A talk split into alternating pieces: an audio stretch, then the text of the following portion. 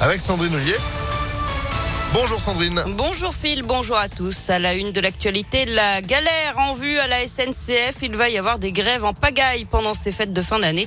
Alors, euh, à quelques jours des vacances, il va falloir penser à s'organiser, Céline Bouchard nous allons Ah, écouter ouais. dans un petit Ah bah moment. oui, non mais attendez, c'est pas un petit configuré. problème technique. Oui, oh, écoutez, c'est la répétition 6h31, Voilà.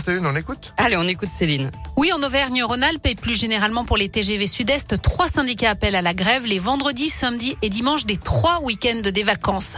Ils réclament l'amélioration des conditions de travail, des embauches pour pallier des effectifs jugés insuffisants, des hausses des salaires ou encore une prime Covid.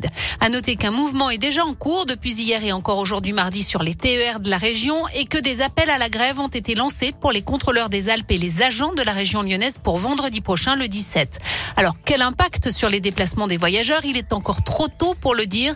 Pour l'heure, la direction de la SNCF n'a souhaité faire aucun commentaire alors que les discussions avec les syndicats se poursuivent. Merci Céline. Et le trafic est toujours perturbé en Auvergne-Rhône-Alpes aujourd'hui avec des trains supprimés au départ ou à l'arrivée de Lyon-Perrache en direction euh, de Saint-Étienne, Rouen, Villefranche et Vienne. Journée de mobilisation aussi des magistrats et des greffiers. C'est plutôt rare. Ils dénoncent le manque de moyens humains et matériels et le trop grand nombre de réformes qui se succèdent chaque année. Ils parlent d'un épuisement collectif. Ils se rassembleront devant le tribunal judiciaire de Lyon à midi et demi. Et puis les centres de loisirs vont tourner au ralenti aujourd'hui, deuxième jour de grève des animateurs pour l'amélioration de leurs conditions de travail et des hausses de salaire. L'actualité, c'est aussi 400 000 passes sanitaires désactivées. À partir d'aujourd'hui, ça concerne les plus de 65 ans qui ont reçu leurs deux doses de vaccin avant le 15 mai et qui n'ont pas encore fait la troisième dose. Dans le même temps, la vaccination est ouverte pour les enfants fragiles dès l'âge de 5 ans. Après la prime énergie, c'est la prime de Noël qui est versée aujourd'hui à 2 300 000 ménages modestes, ceux qui touchent les minima sociaux. Son montant n'a pas changé, entre 150 euros pour une personne seule et 274 euros pour un couple avec un enfant. Et puis le SMIC pourrait augmenter de 0,9%. C'est ce que prévoit l'INSEE au 1er janvier, hors coup de pouce du gouvernement. L'Institut de statistique prévoit par ailleurs une croissance annuelle de 6,7%. Il s'agirait du plus haut taux de croissance depuis plus de 50 ans après un plongeon de 8% du PIB en 2020 à cause de la crise.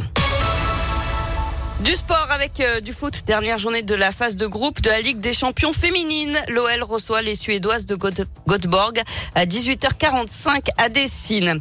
L'OM fait appel des sanctions de la Ligue après l'arrêt du match Lyon-Marseille fin novembre. L'OL s'est vu retirer un point tandis que le match doit être rejoué à huis clos à Dessine. Ce n'est pas suffisant pour les dirigeants marseillais qui réclament une sanction plus sévère. Et puis un nouvel entraîneur pour l'AS Saint-Etienne, Pascal Duprat remplace Claude Puel jusqu'à la fin de la saison. Les Verts pour l'instant lanterne rouge du championnat. En 2016, Pascal Duprat avait réussi à sauver Toulouse de la relégation. Il devra de nouveau jouer les pompiers de service pour les Stéphanois. Du basket, l'Asvel joue ce soir en Euroleague, réception du Zénith Saint-Pétersbourg à 21h. Enfin, c'est une première en 20 ans d'émission. Il n'y a eu aucun gagnant de Colanta la légende. Denis Brognard n'a même pas dépouillé les votes du jury final. Il y a eu trop de tricheries pendant cette édition. Des candidats auraient réussi à se faire offrir de la nourriture. Le chèque de 100 000 euros promis aux vainqueurs sera donc reversé au fond pour Bertrand Camel du nom de ce candidat emblématique mort l'an dernier d'un cancer du pancréas. Et pour l'anecdote, c'est Claude qui aurait dû remporter ce Colanta.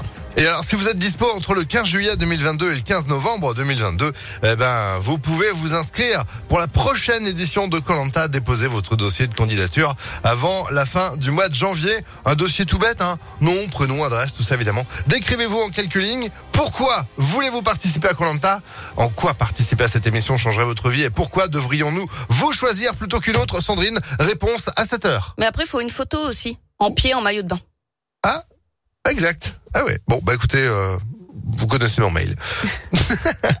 non, mais bon, ça va vous faire rêver Colanta ou pas, vous? Ah mais j'avais voulu m'inscrire. C'est vrai? Oui. Et c'est non? Mais bon, après j'ai réfléchi. Oh, rien de tel que manger des gros Je pourrais verres. pas manger de raclette, quoi. c'est un peu ça, ouais. Bon, très bien. Merci beaucoup. L'actu continue à pactfm.fr. Météolion.net